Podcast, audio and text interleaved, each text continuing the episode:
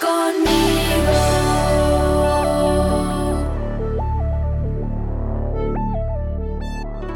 El fin de la tormenta. Entonces Dios se acordó de Noé y de todos los animales que estaban con él en el arca. Hizo que el viento soplara sobre la tierra y el agua comenzó a bajar. Después de 40 días, Noé abrió la ventana del arca que había hecho y soltó un cuervo. Pero el cuervo volaba de un lado para otro, esperando que la tierra se secara. Después del cuervo, Noé soltó una paloma para ver si la tierra ya estaba seca. Pero la paloma regresó al arca porque no encontró ningún lugar donde descansar, pues la tierra todavía estaba cubierta de agua.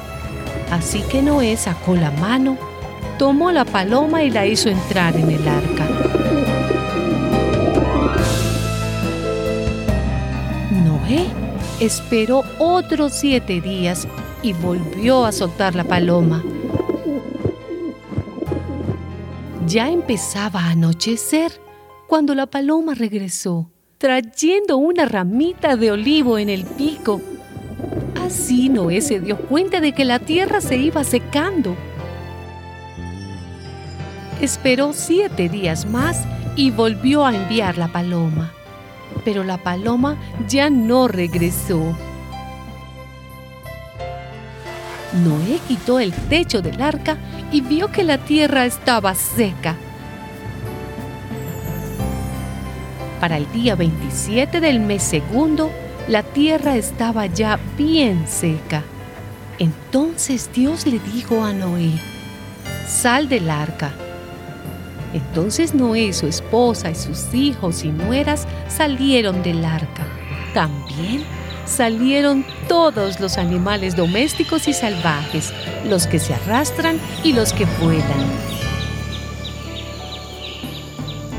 Dios también les dijo a Noé y a sus hijos, mi alianza con ustedes no cambiará.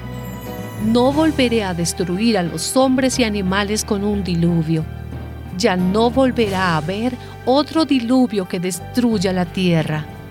Esta es la señal de la alianza que para siempre hago con ustedes y con todos los animales. He puesto mi arco iris en las nubes y servirá como señal de la alianza que hago con la tierra.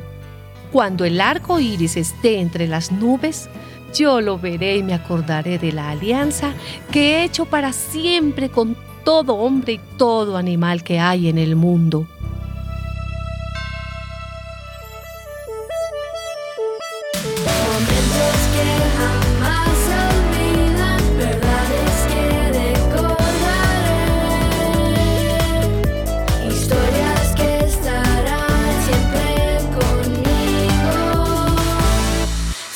gone.